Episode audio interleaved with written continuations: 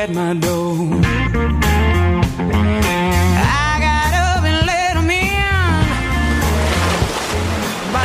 Vamos bien, vamos bien. Orsa, Orsa, Orsa. Vamos bien. Orsa, Orsa, Orsa. Cinco, cuatro, tres, dos, uno. Largamos. Buenas noches, radionautas. Otra vez viernes, sí, señores. Esto es lo que más nos gusta decir cuando empezamos el programa, porque lo esperamos toda la semana. Y aquí estamos en, en el estudio de Radio Symphony, aquí en San Isidro, frente a la plaza, que, que muy pronto la vamos a poder ver todavía luminosa. ¿Qué tal, muchachos? Hola, Cali. Hola, Luis. ¿Cómo están? Contame con quién estamos, Cali. Mirá, bueno, tenemos una pantalla completa de gente amiga. Qué bueno. Luisito, ¿cómo te va? Bueno, ¿Cómo estás, tenemos a? Yamil, a Yamil, que bueno, está desde Mendoza. Hola, buenas Eh, tardes. La invalorable presencia de Fabián Conte, donde nos aporta todos sus conocimientos. Y por supuesto, un amigo de la casa, que para nosotros es un entrañable compañero, que es ni más ni menos que Jorge Aguilar. Hola Jorge, ¿cómo andás? Hola Cali, buenas noches. Bueno, aquí. Todo bien. Aquí veo que, están los muchachos cada uno en su casa. Este, espero que por poco tiempo. Eh, también eh, estuvimos haciendo un par de programas anteriores eh, un approach sobre si podemos volver a navegar o no. Bueno, se está navegando muy poco. la gente puede salir sola con su barco. Seguimos esperando volver al club con los horarios normales en cualquier momento y poder sentarnos en una mesa a conversar, como decía Cali antes de empezar el programa, eh, diciendo que en esas mesas se hablan de temas maravillosos y, y es lo que extraña. Así que bueno, estamos aquí y este, esta semana, y aprovechando que está Jorge con nosotros, esta semana tuvimos una, una grata sorpresa porque con nuestro ahora amigo Manuel Torrado, eh, un instructor de, la Bahía de Núñez, de cientos y cientos de alumnos que han pasado por su escuela. Este, bueno, hemos hecho una nueva edición del, Atlas de Jorge Aguilar y, y bueno, eh, Manuel este, fue un gran actor para que esto eh, sea un éxito, ¿no? Así que ya hay un montón de atlas más dando vueltas por ahí y creo que a partir de que las escuelas se vayan abriendo vamos a tener que hacer unos cuantos atlas más, ¿no, Jorge? Eh, así es. Hemos hecho un- un una nueva versión del Atlas, una nueva edición, actualizado a junio del 2020. Mira vos. Esta mentira tiene modificaciones que surgieron durante la cuarentena. Ajá. Contanos alguna de ellas, puede ser, y cómo, la, las pudiste observar. Sí, cómo no. Eh, bueno, primero en, en enero hicimos un viaje por el río Uruguay hasta Meseta de Artigas, con lo cual pude hacer un relevamiento completo de las, de las profundidades, las batimetrías, la posición de todas las boyas del río Uruguay, y después ingresé por el río Negro, donde también hice un- una actualización de la carta nuestra. En febrero hice una navegación a Colonia y Conchillas, donde pude verificar la nueva traza de entrada a Conchillas. La hicimos muy cuidadosamente, marcando 180 puntos en la entrada, y así que está eh, la canaleta está marcada perfectamente en la carta. En esa época había empezado a dragarse el canal Mitre con uno o dos dragas muy, muy grandes. La que yo vi estaba en el kilómetro 34 más o menos del canal Mitre. Y la otra estaría, eh, no- yo no llegué a verla, esa estaría en alrededor del kilómetro 17-18. Cuando finalizaron las tareas, allá, allá por mayo más o menos, determinaron unas zonas restringidas de navegación entre el kilómetro este, 31 al 36 más o menos y 18 al 23, por ahí más o menos, están delimitadas con boyas amarillas, una zona restringida de navegación por posible depósito de cañerías. Eso del otro lado del Mitre, por supuesto. Eso también está reflejado en la, en la carta porque salieron los avisos a los navegantes. También está reflejado en la carta el dragado que se hizo adentro del puerto de San Isidro, que quedó muy, muy bien, una canaleta un poco angosta, pero muy, muy profunda y muy cómoda para entrar. Todo eso está reflejado en la nueva carta, en base a la cual se hizo el Atlas ahora en este mes, en agosto. Claro, claro que sí. Eh, bien, y vos sabés que eh, todos los alumnos que estaban inscriptos para comenzar en los, todos los cursos de timonel y de patrón, eh, están todos ansiosos y se van a balanzar a los barcos cuando sea posible. Así que vamos a tener un montón de gente nueva que va a estar tratando de navegar, más nosotros los viejos que tenemos poca memoria y que ya ni nos acordamos cómo entrar al club. Eh, eh, también estuviste viendo algo en Olivos, sabemos cómo se puede entrar a Puerto Olivos, a Núñez, cómo está, eh, la bahía del Barrancas.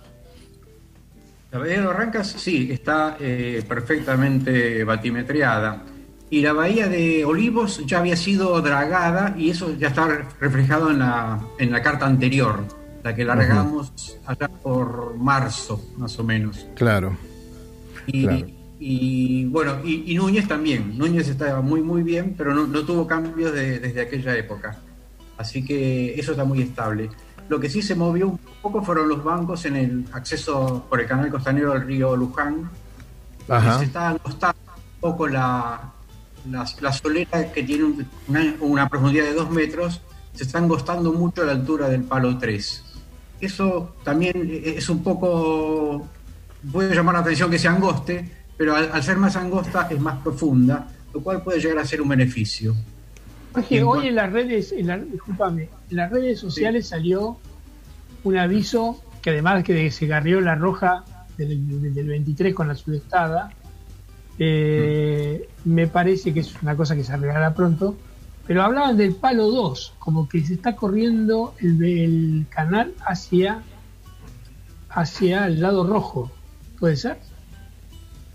Eh, yo no lo, no lo vi eso. Lo que sí, la, la cota de dos metros, que antes llegaba casi hasta el palo 2, se acortó mucho. O sea, eh, el embancamiento ahora está entre el palo 2 y el palo 3. Y, y esa zona me falta unos detalles de relevamiento para actualizarlo a, a último, último, pero bueno, el- lo que pude notar en esa salida breve que tuve el viernes pasado fue eso, que, que la cota de dos metros se acortó un poco y, se- y está, está más cerca del palo 3 que del palo 2 ahora. Claro. O sea, ¿Tenemos una, ¿Tenés una limitante más o menos preestablecida de- del canal nuevo? Sí, se mantiene, se mantiene en un metro treinta aproximadamente, en- a la altura de un poco más a- a- aguas arriba del palo 2. Eh, Esa es la determinación. Bueno, lo- los voy a sacar de- del canal del Barrancas y, este, bueno, a la gente... Estábamos hablando del costanero, doctor. Ah, del costanero. Ah, muy bien, ¿eh? Muy bien. Este, a la gente le queremos comentar, ¿no, Jorge? Que todas esas, esas variables que aparecen se van comunicando para los que tienen el Atlas anterior eh, y, y las futuras modificaciones también se va a ir eh, comunicando a todos los que tienen todos los Atlas. Así que eso es un trabajo, eh, por un lado, muy creativo de parte tuya y, y bueno, y que, que está en movimiento, ¿no? No se queda ahí. Este, tuvimos... Sí, sí, eso, es- Sí, sí, decime, eso Jorge. está permanentemente actualizado, eh, así que no hay ningún problema y se informa a todo el mundo.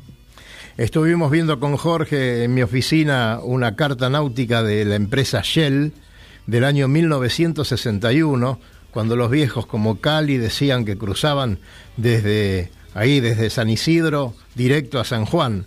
Y, bueno, Cerruti, me parece que le tengo que dar la razón. Yo no le creía, pero era cierto, cruzaban derechito, está marcado y todo. Yo pasaba por arriba de lo que es la actual isla del Náutico para ir a pescar con mi padre a los bajos del temor. Y pasábamos, había juncales, pero nunca había una isla, vos pasabas directo. Ahora está la isla de, de lo que es la isla del Náutico. El tema es que no se te nota la edad, Cali, eso es lo que pasa. Estás muy bien. Bueno, pero si quieren, Bueno, ya empezamos a tirar flores. Acá Claro, claro, eh, claro. cambiemos de tema, muchachos. Claro, bueno, vamos, vamos a cambiar de tema. El, el viernes próximo, eh, Manuel Torrado va a estar acá conversando con nosotros un poco de capacitación, eh, un poco de toda su experiencia, de todas sus navegaciones y además de, todo el trabajo que ha hecho para formar a la gente que, está navegando. Eh, de paso le mandamos un gran saludo a nuestro amigo Fernando Fabersane, nuestro profe que, siempre está ahí tan, tan cerca nuestro. Bueno, amigos, eh, ¿de qué vamos a hablar en el segundo bloque? Quiero un, pantallazo que me lo dé Luis, por favor. Ah, muy parece muy bien. No, bueno, bueno, Cali, Cali también está al tanto.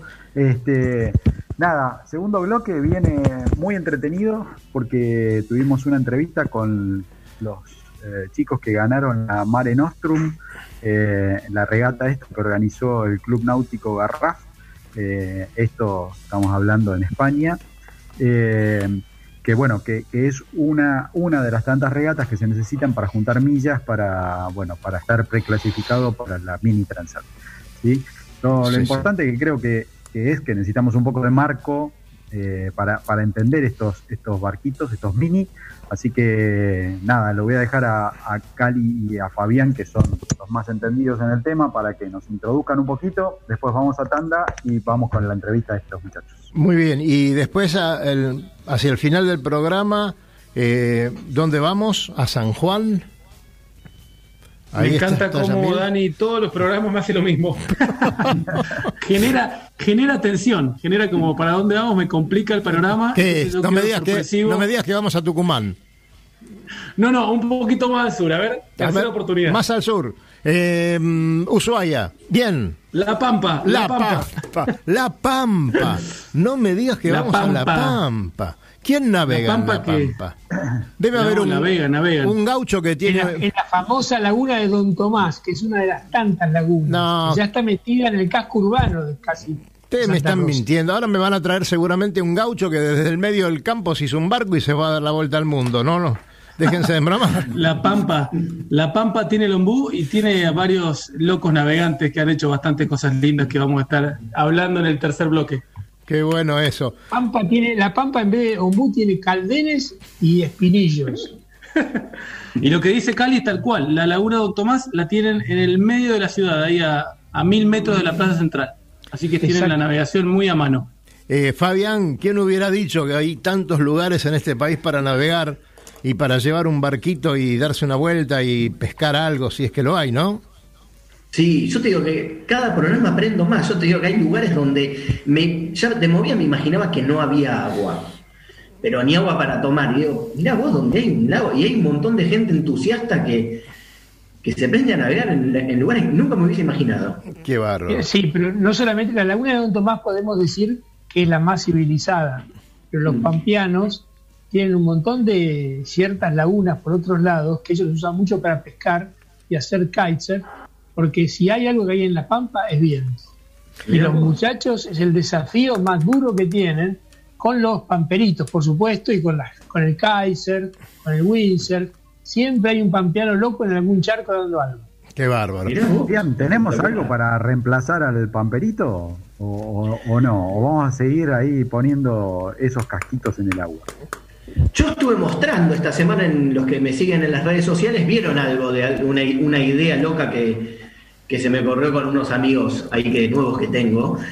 Este, un barquito de 15 pies para llevar en el techo del auto, livianito, rápido, amigable para la familia, no solamente un barco de regata. Así que algo muy divertido, muy práctico también, para llevarlo a cualquier lado. Así que vamos a tener que hablar de eso muy pronto. Pero, pero ahora, ahora estoy intrigado con lo que va a pasar en el segundo bloque, así que me voy a la pausa inmediatamente y ni bien volvemos, Cali me va a contar algo y, nos metemos ya en el tema de los mini transat. Adelante, Sole, por favor. Recorra islas y playas disfrutando del mar y la naturaleza virgen. Disfrute de la exuberancia natural de Angra do Reis y para ti en los barcos de Wind Charters. Sumérjase en aguas azules cristalinas y vea con sus propios ojos la danza de los delfines. Tiempo libre, caminatas, noches mágicas y mucha diversión. Alquiler de veleros y catamaranes con y sin tripulación. Wind Charters. Mejores barcos, más servicio. Charters náuticos le propone navegar este destino y otros en las mejores embarcaciones y con todo resuelto. Con el aval y la experiencia de Lobo Janelli. Por mail a loboyanelli.chartersnáuticos.com. Por teléfono al 4917-5005. Seguinos en Instagram y Facebook. Somos Charters Náuticos.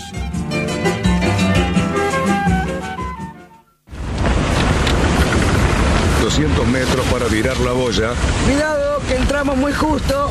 Orsale, orsale. Viramos en 3, 2, 1, viro. Arriba el speed. Bien, bien. Vamos, vamos.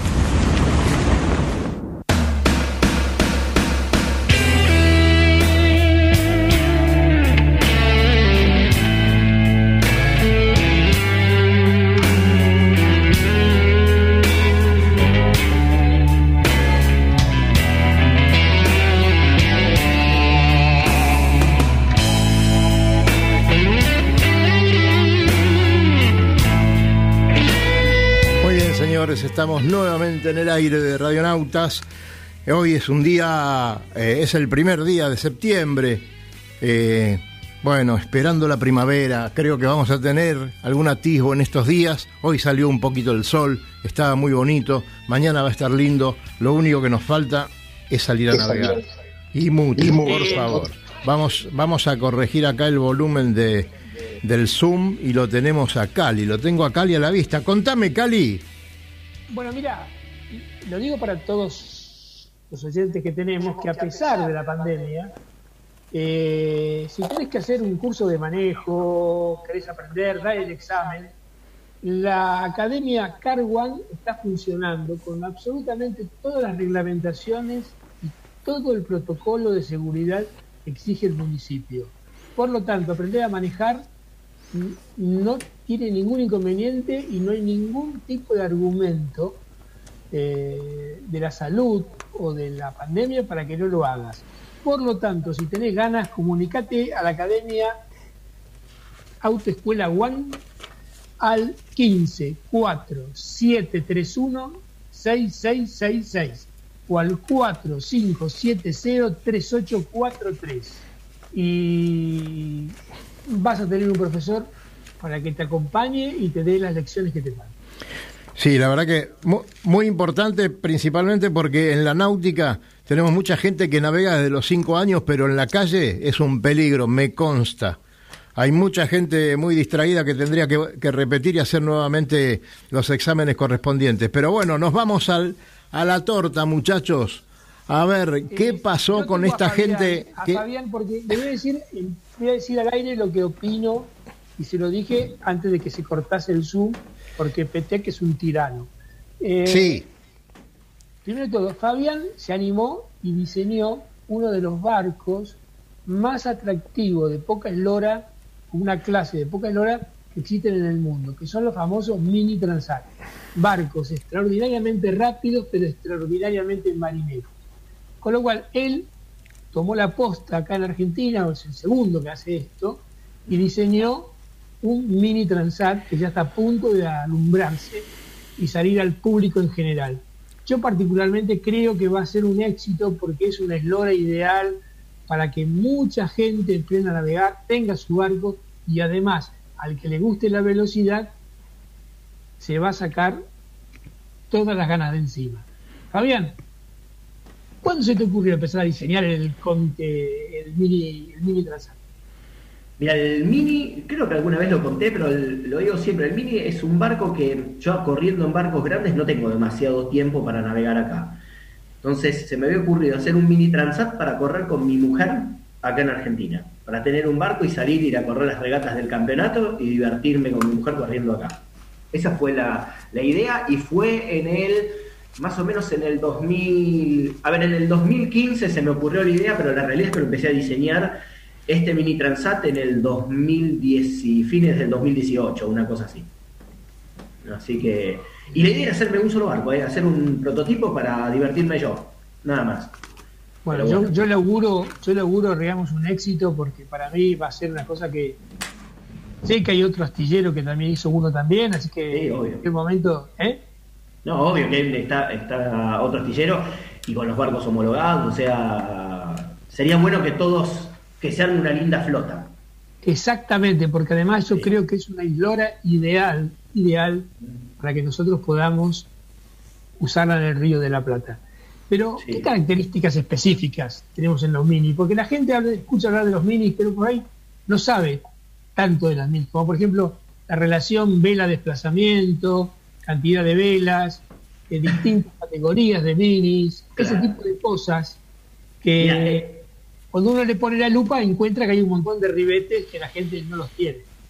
Claro, la, mini así, vamos a describirla pronto, no nos vamos a ahondar mucho en números extraños, pero, pero sí así a explicarlos un poco. La, en la mini Transat hay dos categorías, son en las dos categorías, o sea que es una los prototipos, que son barcos más evolucionados, y las- los barcos de serie. En el caso del diseño mío es un barco de serie. Los, dos, las dos categorías, el barco tiene que tener como máximo 6 metros y medio de eslora, 3 metros de manga, el calado en el barco de en el barco prototipo es de 2 metros máximo y en el barco de serie 1 metro 40. Y la otra diferencia que tienen es que el despeje de aire, o sea, desde, desde la salida de la divisa de mayor hasta la línea de flotación, en el barco de serie son 11 metros y en el barco prototipo son 12 metros, lo cual te permite tener más velas. Después otra diferencia grande es que el serie permite solamente dos timones y una quilla como apéndices y el prototipo ya te permite o los canards o los foils eh, o, cualquier otro artilugio que, que vuelva a que pueda salir en, en años venideros. Disculpame, lo dijiste un poco rápido, pero para que la gente lo compare, un mini transat o un barco de 20, de 21 pies, por ejemplo, 21 pies y algo, eh, que tenga de la quilla hasta la cubierta, de la perilla hasta la cubierta 11 metros de Hasta el agua, mástil, hasta el agua. Sí. hasta, o hasta el agua, perdóname, estamos hablando y podemos compararlo casi, casi con cualquier 30 pies medio viejito. Mira, para que se den idea, yo siempre digo lo mismo. El Spinnaker grande del Mini Transat tiene 80 metros cuadrados. Nosotros, yo corro en un Italia 998, que es un 33 pies, de última generación, el caballo del comisario hace dos años de cualquier categoría de regatas en las categorías crucero. Y el Spinnaker, yo le modifiqué el aparejo al barco y le pusimos Spinnaker al tope. El Spinnaker al tope de ese barco tiene 89 metros cuadrados. O sea, yo no sé cómo lo voy a bajar. Exactamente.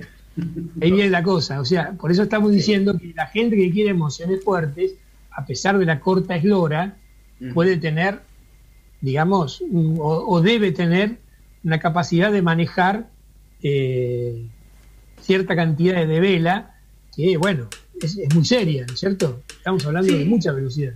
Sí, lo que tiene también es, como me preguntabas el tema de las velas, el barco puede tener nueve velas nada más. Entonces, vos, eh, las velas, a ver, eh, yo pongo siempre como comparación este Spinnaker grande, pero después tenés otros Spinnakers más chicos que tienen menos, a ver, tienen setenta y tantos metros, tampoco tanto menos, pero sí, tienen otras formas y son bastante más manejables. Que depende uno las velas que elija de acuerdo a la condición que, que, que- que se van a en dónde va a estar navegando, digamos, o sea, dónde van a estar navegando. Y después es un barco que aproxima más o menos los barcos nuevos, los barcos modernos, que pueden ser el Pogo 3, el Vector, el Maxi. Eh, no sé exactamente el otro barco, el, el, el RG650, que es el otro barco que se hace acá, exactamente cuánto pesa. En el caso nuestro, también está dentro de esos rangos. El barco nuestro pesa 850 kilos, eh, totalmente terminado, que es el rango donde están todos los otros barcos de punta. Creo que el Maxi pesa 870, pesa 20 kilos más. Eh, y, son barcos, sobre todo el Pogo, que nació con un peso superior a 900 kilos, pero al ir optimizándolo lo fueron, le fueron sacando peso. O sea, son cosas que yo hablé bastante con Marcelo Zaguer, me acuerdo cuando, cuando estaba empezando a diseñar el barco, y él me contaba, le están sacando peso, le están sacando peso, y, hay que llegar a eso, digamos, ¿no? Este, Claro, y después lo que sí se ve son esos dos, los barcos de proas, el Pogo 3, que es un barco más estándar, y los barcos de proa redonda. Bueno, eh, eh, ahí, ahí los de poco, digamos, eso podría ser motivo de otra charla porque hay proas que para la convención de la gente les, les resultan un poquito agresivas, pero bueno, claro. eh, o por ejemplo les resultan raras, por poner otro término. Sí, sí, El por qué un barco tiene que tener una proa que parece, parece una popa. Bueno, hay, hay un montón de ejemplos históricos y además hay un montón de razones técnicas para que Sí, eso seguro. suceda. Eh, y la verdad Cali, que con bastante éxito. Cerruti, creo que tenemos un reportaje que viene muy bien en este momento a dos chicos uruguayos que están en este momento compitiendo y tratando de clasificar para el cruce, ¿no es cierto? Sí, por supuesto. ¿Querés que Dos va- cosas conseguidas por Luis Petec que, bueno, se ha comunicado con ellos. Bueno, Así entonces, perfectamente podemos... entonces vamos a escucharlo. Dale. Eh, Luis, ¿tenés algo que decir para anunciar esto? ¿Con quién vamos a hablar? Eh, mira, Dani, vamos a estar hablando con eh, Federico y con eh, Federico Waxman ¿sí? Ajá. y Manfredo Finks, que son eh, el par de tripulantes eh, que lograron el primer puesto en, en esta regata del Mare Nostrum. Y la verdad que, bueno, nada, escuchémoslos a ellos que son muchísimo más divertidos que nosotros. Ahí vamos entonces. Hola, eh, Fede, Manfred, eh, desde acá, desde Radionautas, en Buenos Aires. Eh, nada, los queríamos felicitar por eh, la gran regata que hicieron, esta Mare Nostrum, organizada por el Club Náutico Garraf, eh, la cual ganaron de punta a punta. Eh, la verdad nos pone muy contentos y nada, queríamos hacerle algunas consultas, eh, más que nada para, para entender esta dinámica de los mini eh, bien a fondo, tener de primera mano de los ganadores información, así que nada, van una serie de, de consultas. Nos gustaría que nos cuenten un poco cómo fue la regata, una reseña y mm, el modelo que están navegando y los barcos con los cuales ustedes compitieron directamente.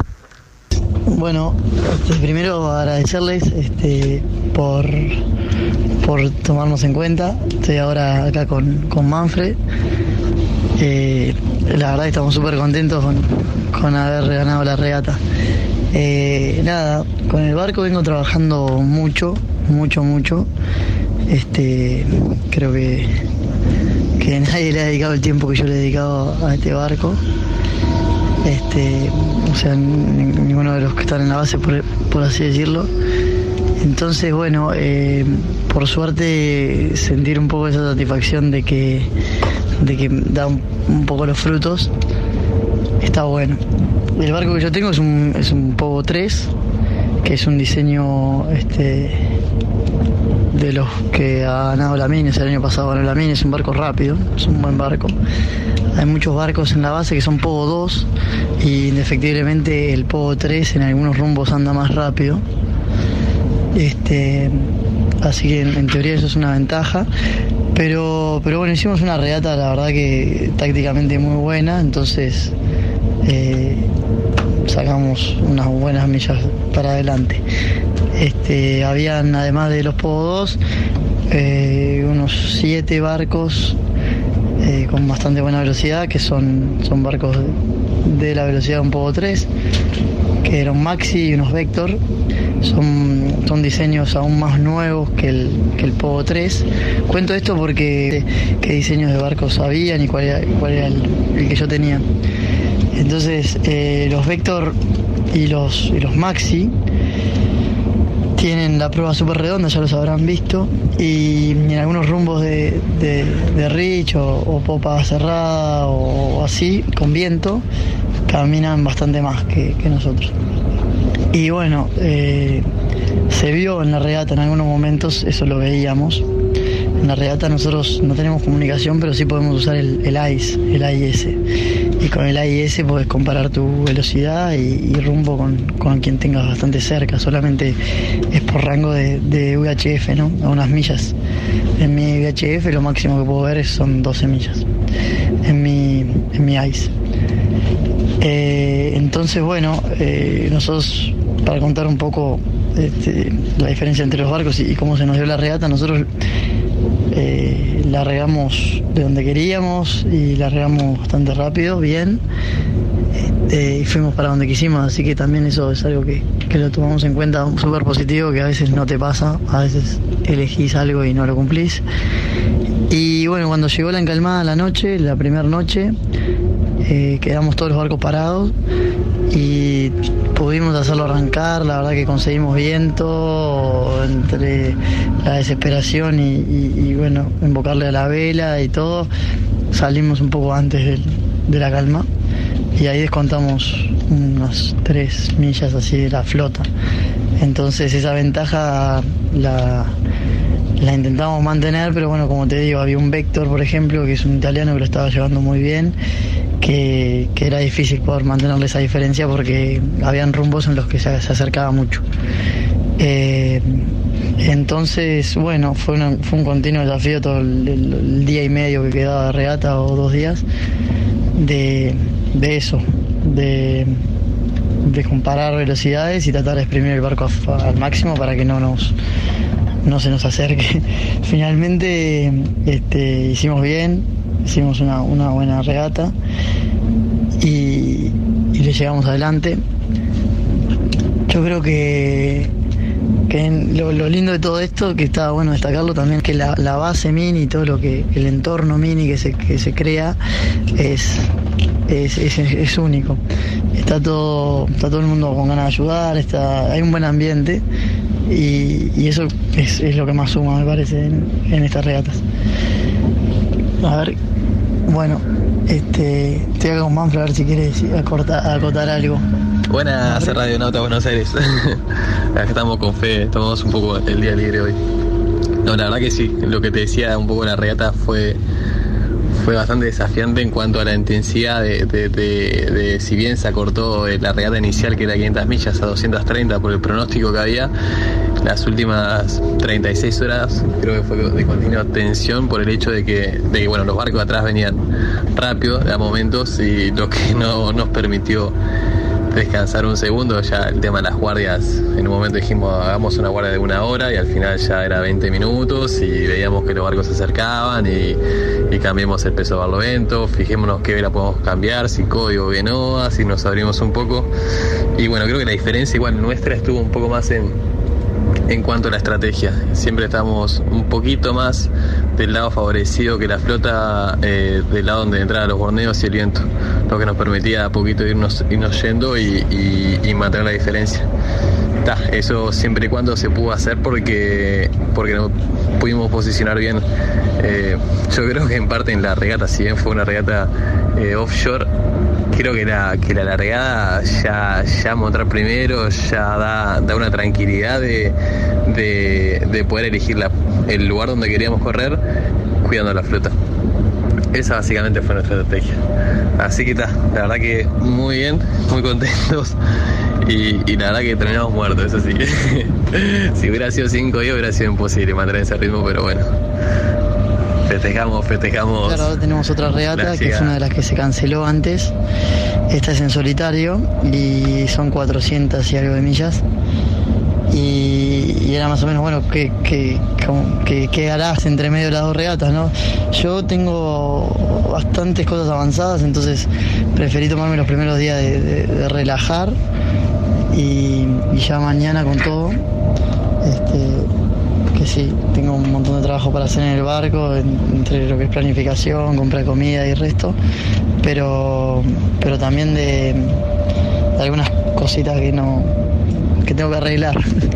Pero bueno, este nada, mil gracias por, por interesarse y, y por apoyar. La verdad que es- se siente, se siente estando acá en, en España, es, es como un apoyo grande, todos los mensajes eso.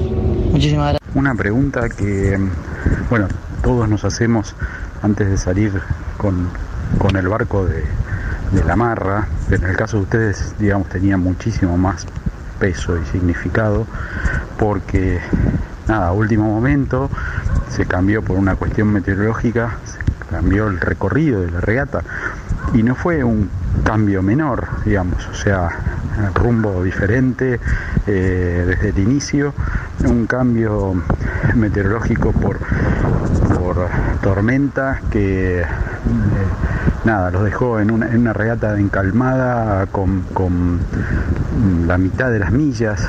¿Cómo, ¿Cómo manejaron este cambio a último momento y con las restricciones que ustedes tienen eh, para los mínimos? cómo afectó la, la- el cambio de recorrido en términos de, la planificación de la meteorología. Claro que nosotros no, no tenemos la posibilidad de ver la meteo en el agua porque dejamos los, los celulares, ¿no? Entonces solo tenés un, un GPS que ni siquiera tiene carta. La carta es a papel, entonces es lo único que tenés. Entonces, claro, mm, nosotros habíamos hecho una planificación de descargar un montón de waypoints porque la montar las islas no es nada fácil y bueno, en función de esos waypoints y la meteo que teníamos, por donde queríamos pasar, sí, lo tuvimos que ir modificando, pero también es verdad que, que una regata un poco más corta, así como de 220 millas, que fue lo que terminaban propusiendo, proponiendo, pudimos usar otros modelos de, predic- de predicción del viento que, que son solo para 72 horas y son más exactos como, como el AROM, que, que al final este, no sé, bastante detallado y, nos sirvió. Yo creo que estuvo bien. Este, de millas para clasificar. A ver, para que ahora el, el Manfred, le pasa al Manfred. No, siguiendo, siguiendo en línea cómo nos, nos influenció, básicamente bajamos todo. que, que- que salió bien, pero está anotado en nuestra bitácora como un, como un error, porque bajamos las botas, equipo de agua, comida, agua, herramientas. Asumimos que iba a ser una regata de calma, que no iba a tener necesidad alguna de tener equipo de más. Que en cierto sentido, un poco por suerte, creo que nos salió bien, pero después de haber llegado a las seis horas después, cuando se levantó la tormenta, dijimos, menos, menos mal que, que llegamos ahí y, bueno, y qué boludos en, en haber llegado, aunque sea una camperita además. Pero en fin, fue una suma, una suma de detalles lo que, lo que, lo que hicimos y bueno, bajar peso eh, no es que escamatizamos en nada. Estuvo bien. Nada, yo creo que a eso resume un poco. Ahora lo que quedan son millones de regatas más y, y esperemos poder seguir este, estando adelante. Yo qué sé, la verdad es que tenemos las condiciones, el barco va rápido y, y cada día se aprende un poco más. Sin duda la, la flota que, que hay acá tiene más porcentaje de barcos que son de diseño más viejo. Este, pero bueno, en el Atlántico, todos los que están en Francia son, son la mayoría Pogo 3, los que están navegando, entonces al final eh, es un poco por eso la- la decisión de conseguir este barco.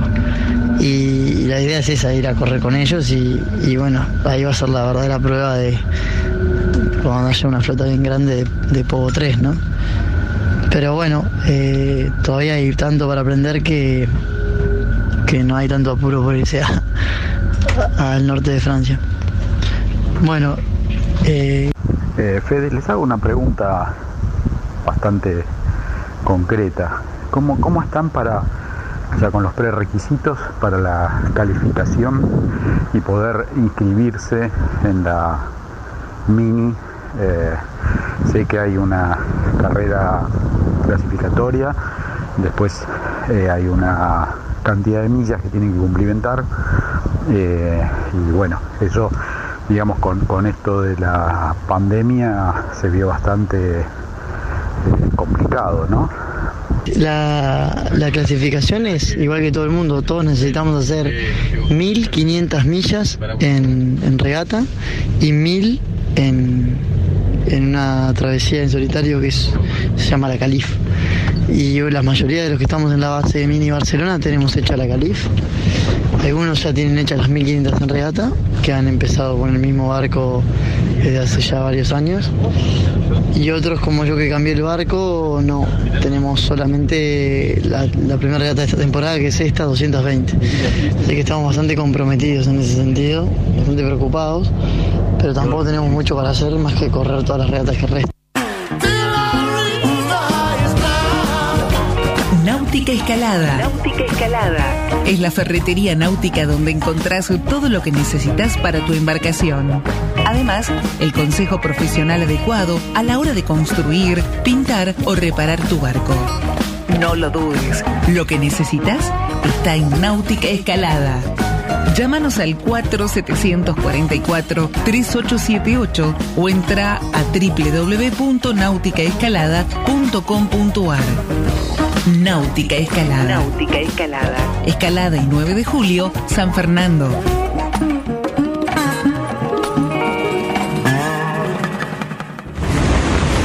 Tenemos que trasluchar.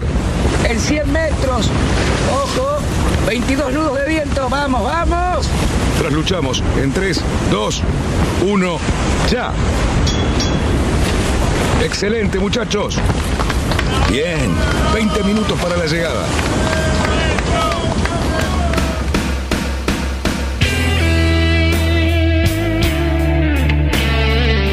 Muy bien, señores, aquí estamos nuevamente. Espectacular la entrevista a estos muchachos. Eh, espero que en Uruguay nos estén escuchando. Les mandamos un gran abrazo. Están preparando la regata de la meseta de Artigas con, con la enorme dificultad y la pena de, eh, por ahora, eh, no poder hacer participar a, a los muchachos de Entre Ríos, de, de Corrientes y de toda la costa argentina que normalmente comparten esa regata. Pero bueno, así estamos. Cali, ¿qué tenemos para decir? Eh, yo vuelvo a repetir que la pandemia no se usa para no aprender a manejar y dar el examen de conductor. La autoescuela One está funcionando a pleno. Así que si quieren, comuníquense al 4570-3843, que es el otro teléfono alternativo donde podrán averiguar absolutamente todos los detalles que necesiten. Gracias. Muy bien, señores. Y ahora nos vamos directamente para Chascomuso con el amigo Yamil. Me gusta, me gusta cómo le pones ahí entusiasmo al asunto del viaje federal. Eh, como decíamos más temprano, hoy toca La Pampa. Ya estamos promediando la vuelta por Argentina. Hemos, hemos recorrido más de la mitad del camino. Y como bien decía Fabián hace un ratito, sorprende la cantidad de actividad que hay en cada provincia, ¿no? Todo empieza con, con alguna llamada, algún contacto, algún club náutico de la zona. Esa llamada eh, derrama en un par más, algún que otro conocido, algún que otro navegante y cuando querés acordar estás hablando con cuatro o cinco entusiastas que sacan adelante la actividad en, en este caso en La Pampa. Y como hablábamos recién, los muchachos en Santa Rosa tienen una laguna muy cerquita de la ciudad, la laguna Don Tomás, que es parte de un parque recreativo de 500 hectáreas. La laguna tiene dos kilómetros por uno y medio, una profundidad promedio de 2 o 3 metros, y ahí está instalado el Club Náutico La Pampa. Tienen buen viento, eh, noreste, norte, bastante fuerte, y bueno, ahí ha tomado la posta eh, Ignacio González y Juan Carlos Palleras y sacan adelante una escuela de vela con Pampero, Optimis Laser, Windsurf y Kite de la mano de Daniel Arganín. Con todos ellos estuvimos hablando y les mandamos un saludo muy especial. También me comentaban recién al aire por WhatsApp un nauta acá mendocino, eh, Mariano Carrera, le mando un abrazo compartido con el J24, Snipe y alguna que otra regata también en Pamperito, que él vivió en la, en la zona de Utracán, hay una laguna donde también navegan. Me mandó unas fotos muy lindas navegando en Snipe, en un, también en un pampero con el papá. Así que a medida que uno va charlando aparecen más y más experiencias en la zona de La Pampa. Como bien decía Cali, más temprano también, tienen muchos lugares. Tienen el dique Casa de Piedra, Lago La Marga, tienen muchas zonas donde van con, con los kitesurf, con windsurf, que están muy entusiasmados con esa nueva eh, predisposición, esta última. Y también tuvieron una experiencia muy linda de vela adaptada en los años 2011-2015. Empezaron con tres pamperos. Como siempre, los pamperos se unen a la frase donados por la Armada en este programa del Mar nos une. Eh, los profes de educación física se vieron con la oportunidad, habiendo concurrido a un certamen nacional, y armaron este proyecto de vela adaptada. Dos veces por semana empezaron eh, con kayak y veleros. Y bueno, empezaron con algunas personas con capacidades eh, especiales desde lo físico y desde, lo intelectual, y después fueron, sumando eh, personas con, con sordera, ciegos, personas del interior, y estuvieron un proyecto ahí muy lindo que duró hasta el 2015, tienen ganas de retomarlo, eh, las razones por las cuales tuvieron que frenar tienen que ver lamentablemente con cuestiones por ahí políticas, sin, sin ánimo de, politizar la situación, pero bueno, está bueno aclararlo porque se ve que tienen mucho, mucho entusiasmo eh, y muchas ganas de hacer crecer el deporte en esta zona de, del país. Y bueno, y en este lugar, también algo muy particular, eh, tuve la chance de conocer, de charlar con Alberto Torroba. Hace un tiempo, coincidencia o no, salió en los diarios, lo deben haber visto pasar, eh, la noticia de un pampeano que había cruzado el Pacífico en el año 89-90 con una canoa. Bueno, Alberto es oriundo de La Pampa, vive actualmente, ha vuelto al lugar donde nació. Eh, me estuvo contando, hablé con él, vive en el campo actualmente y me estuvo contando que él de chico quería ser como Tarzán, era su ídolo. Entonces eh, había leído algunos escritos de William Willis y a los 15 años se predispuso a cruzar el Paraná con una balsa. Obviamente no pudo concretarlo, pero la idea le quedó picando, así que a eso de sus 30 años, llegando a los 30 años, empezó a viajar, anduvo por la India y en algún momento se encontró llegando a dedo a Tokio. Él dice que nevaba, hacía frío, eh, había tenido alguna que otra experiencia náutica, se compró un libro y aprendió a navegar leyendo un libro. Consiguió un velero de 24 pies eh, y ahí estuvo haciendo navegación costera por la zona, pero se animó ya a hacer un poquito más hacia el sur, llegar a Australia, Nueva Guinea, estuvo viviendo en tribus y bueno, en algún momento dado terminó siendo, la verdad que la historia de Alberto es muy entretenida, está en, está en internet, googleenlo, Alberto Torroba, aparece un montón de información, hay un libro escrito al efecto, el relato del náufrago y el ave marina, pero lo que tiene lindo, o por ahí eh, lo, más entretenido creo yo de charlar con él fue la visual que termina teniendo de toda esta experiencia náutica y de vida.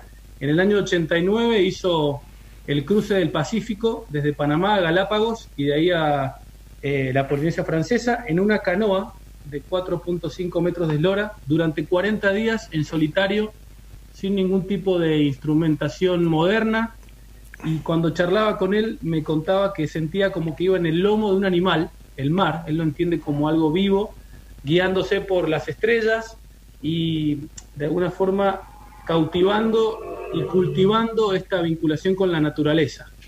Ahora, como les decía recién, vive en una localidad de 25 kilómetros de Santa Rosa, en el campo, eh, hace cuestiones vinculadas con la ganadería, está plantando un bosque de robles. Y lo más lindo viene acá, que creo que es muy, muy interesante para, para masticarlo un poco y para darle la vuelta. Me contaba que no extraña nada, que hace 25 años que no navega, pero que él está conectado con lo que hace, está entusiasmado con lo que hace ahora y siente que está en algún lugar cuidando un cacho de planeta.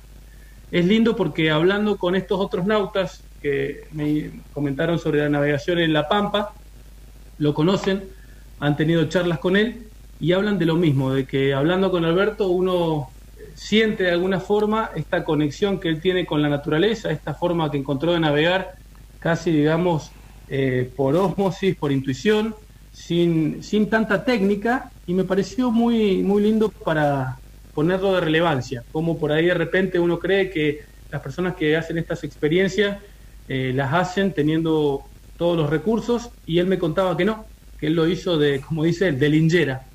Se fue de repente a viajar, se encontró a veces con algún dinero, otras veces sin ningún dinero, eh, haciendo lo que podía y, encontró esta forma donde él se propuso hacer algo de relevancia, siente que la vida es una y hay que hacer cosas profundas. Entonces en ese momento se le ocurrió la idea de cruzar el Pacífico, eh, en algún momento subió para el lado de Colombia, construyó una prao, que es un tipo de embarcación malaya, bastante, digamos, limitada en, en su técnica, o con mucho respeto lo digo, bastante precaria, se adentró en la selva, estuvo seis meses en este proceso y se largó al cruce del Océano Pacífico durante cuatro, 40 días eh, en soledad. Obviamente, si googlean van a ver que el barco se le dio vuelta, tuvo complicaciones, que es bastante lógico esperar, pero llegó finalmente a la Polinesia Francesa para estar un tiempo, bueno, finalmente volver a la Argentina, instalarse hace 25 años en, su campo de La Pampa,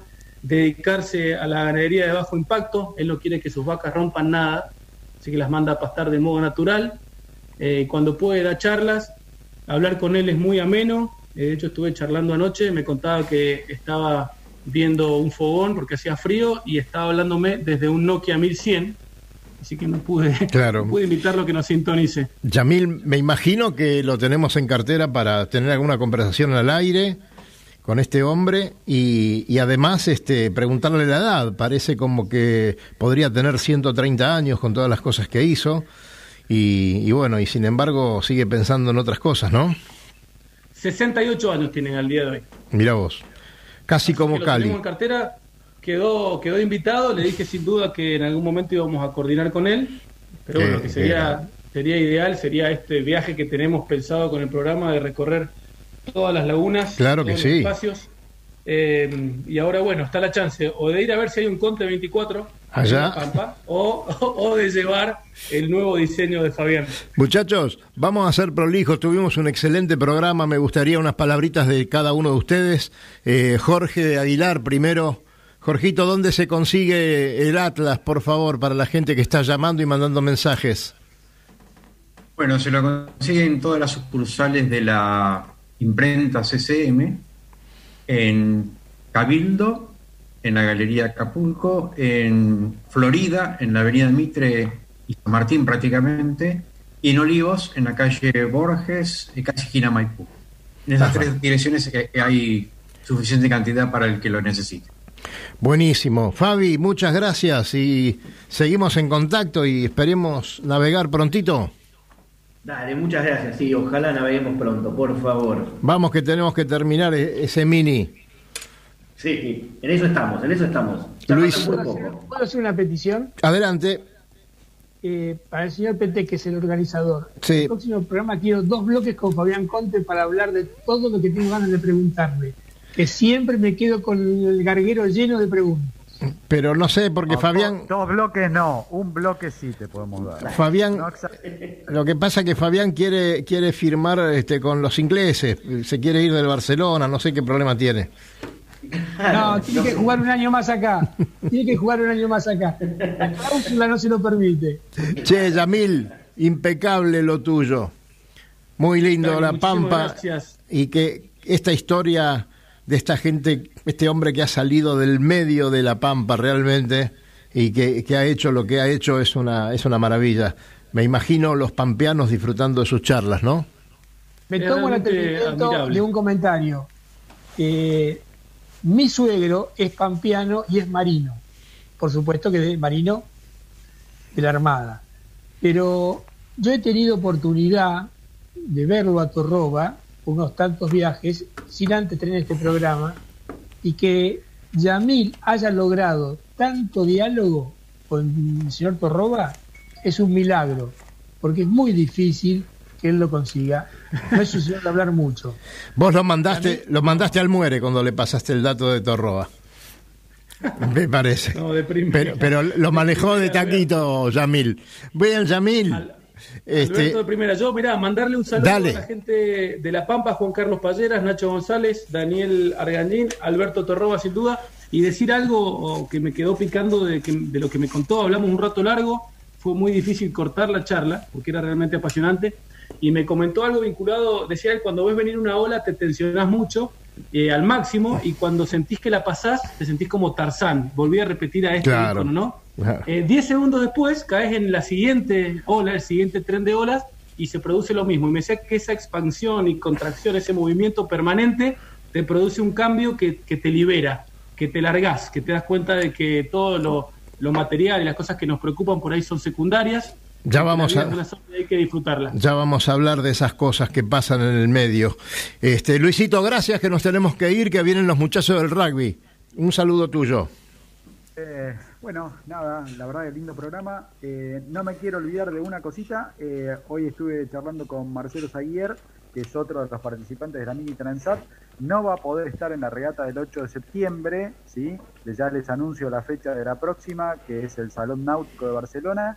Eh, por cuestiones de la pandemia, eh, está bloqueado España en frontera, así que está bastante complicado el tema.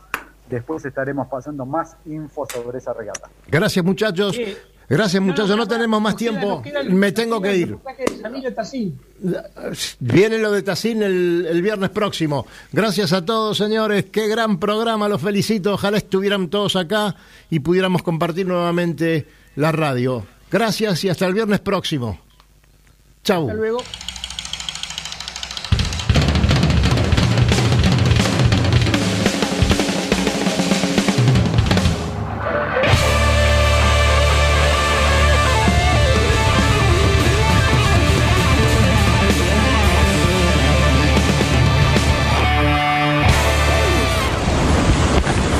500 metros para la llegada. Nos va a desventar. Orcemos. Orzamos y volvemos. No te perdemos nada, que llegamos adelante. Bien, bien, Capi, vamos, vamos. Estamos adelante. Bien, bien la tripu.